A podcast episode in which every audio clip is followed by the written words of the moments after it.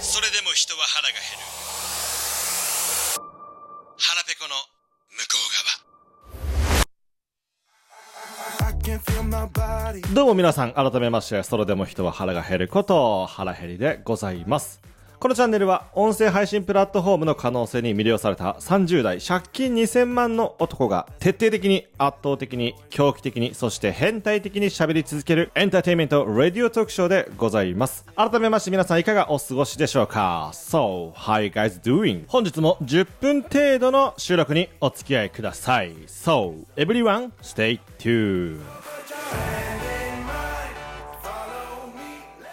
ということでどうも皆さん、腹ペコの向こう側へようこそ、ナビゲーターのそれでも人は腹が減ることを腹減りでございます。本日も私のポッドキャストの収録をチョイス選んでくださり誠にありがとうございます。ということで、前回のそれでも人は腹が減るトーク技術の極意、インテリジェンスな印象を感じさせる話し方についてに続きまして、インテリジェンスな印象を感じさせるトークの設計ということをこの収録では皆様にお伝えしていきたいと思います。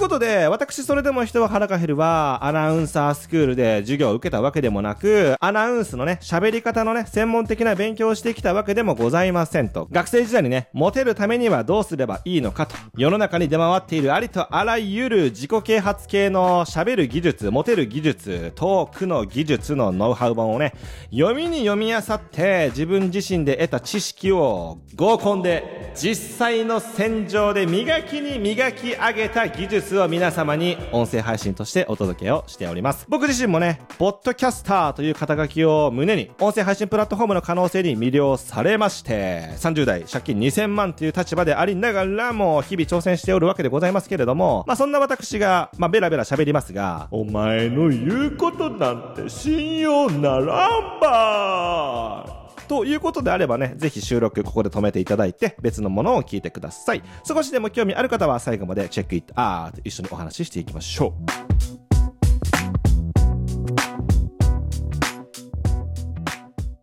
ということで、インテリジェンスな印象を感じさせる喋り方についてを前回聞いてもらった皆さんがほとんどかと思います。今回は、インテリジェンスな印象を感じさせるトークの設計についてお伝えしていきたいと思います。皆さん自分自身が喋るときに、設計図書いてますでしょうか？え？話すことに設計図なんているの？まあそうやってね思われる方がほとんどでしょう。ただ、日本人って結構ね、トーク技術の最古の設計図のことは知ってるのよ。そう。起承転結。トーク、喋る技術においての一番の最古の一番古いみんなが知っている設計図なのよね。何かが起こって、それについての解説があって、何か発展があって最後結論が出る。起承転結。まあ、これがね、トーク、喋る技術の根本にあるということは、まあ、うっすら皆さん気づいてるでしょう。ご自身の生活する日常の中で喋る人が上手いなっていうのは、問題提起をしていって、それを広げて、さらに転調して結論を言う。そういうね、しっかりとした人間が聞き取りやすい設計図をもともと持っている人が非常に多いと。でもって、インテリジェンスな印象を感じさせるトークの設計図。どういうことなのっていうと、少し皆さん日常生活を振り返ってみてください。あなたがこの人のトーク上手だな、この人の喋り方知的だな、インテリジェンスを感じるなっていう人は、どんな人かって振り返ると、おそらく、あ、この人、頭の回転早いな。って思う人多いんじゃないかと思っております。そう。インテリジェンスな印象を感じさせる話し方というのは、聞き側の当人が話してる相手を見た時に、話トークを聞いて、あっ、この人頭の回転めちゃくちゃ速い人だな。つまりインテリジェンスイコール頭の回転の速さなんよね。じゃあ私たち聞いてる側はどういう瞬間に頭の回転が速いなこの人と感じるのか。それは例え話が上手い人。お話をする中でお互いに実際に共通の体験をしたわけではないのに話してる相手の話してることが自分自身でも想像ができるイメージができる。これってねめちゃくちゃ重要なのよ。そして頭の回転が速いなと感じる人は話してる人の体験談をすり合わせながらお互いが共通のイメージを持ちながら話を展開することができるっていうことが非常に重要なのよ。つまり頭の回転が速いインテリジェンスな印象を持たせやすいということにつながるの。でも例え話をするとしても相手と同じような体験をしてないのにどうやって言葉をチョイスしていくのかっていうのを考えるのよね。その時に重要なのは育ってきた環境。好きなもの嫌いなもの。まあ、どういうことかというと同じ年代の人と会話を繰り広げようとするときに例え話をするために共通事項を探しましょうっていうのはいろんなノウハウ本だったりとか教えてることらしい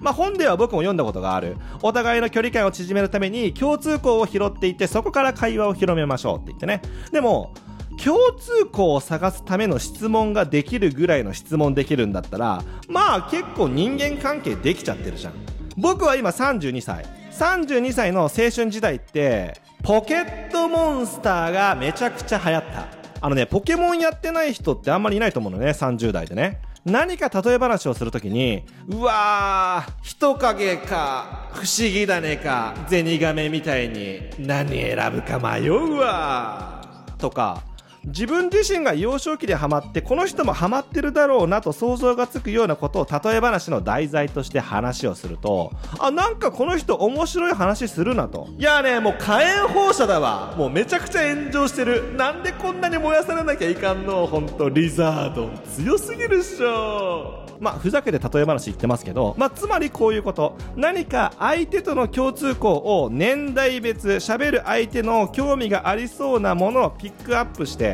相手に伝えたいことをそれを題材にして話してあげる。これね、なかなか難しいこと。でも慣れてくると意外に設計図が書きやすい。つまり相手との共通項を探して、例え話を上手にしていきましょう。例え話を上手にできないはうまくいかないわ。え、例え話を探すのどうすればいいのっていう時は YouTube でお笑い芸人のネタを見る。そしてアニメ、漫画そういったね娯楽娯楽の要素から共通項を探していくのが一番いい。仕事の話で共通項を探していくと地雷にはまりやすいから。ということで今回ねインテリジェンスな印象を与えるトークの設計技術について少しお話をさせていただきましたがインテリジェンスを感じさせるイコールこの人は頭の回転が速いなと思わせることそして私たちが頭の回転が速いなこの人って思う人ってどんな人なのってあげると例え話が上手い人。その例え話が上手いというのはどういうことかというと、自分の体験と話してる人の体験がなんとなくイメージできてすり合ってきて、ああ、わかるわかる。という例え話がクリティカルにできること。これがね、非常に重要。そして、前回のインテリジェンスな印象を感じさせることのできる喋り方。間合いと呼吸。そして、例え話を入れていく。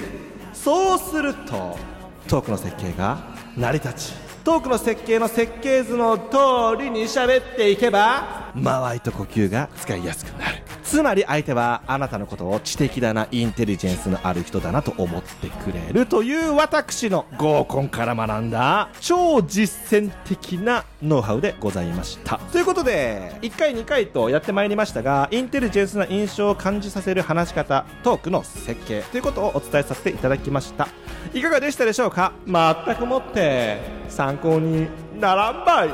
ていう内容だったかもしれませんが、私はね、インテリジェンスを醸し出したいっていう時は、これらを意識しております。ということで本日のこの放送も、これにてお開きにしてまいりたいと思います。最後まで聞いてくださり誠にありがとうございました。まあ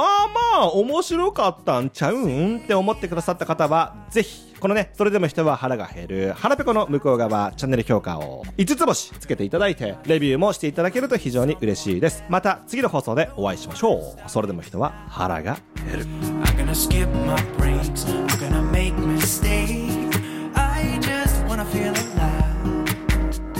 It's just what I do when I'm out, so try not to.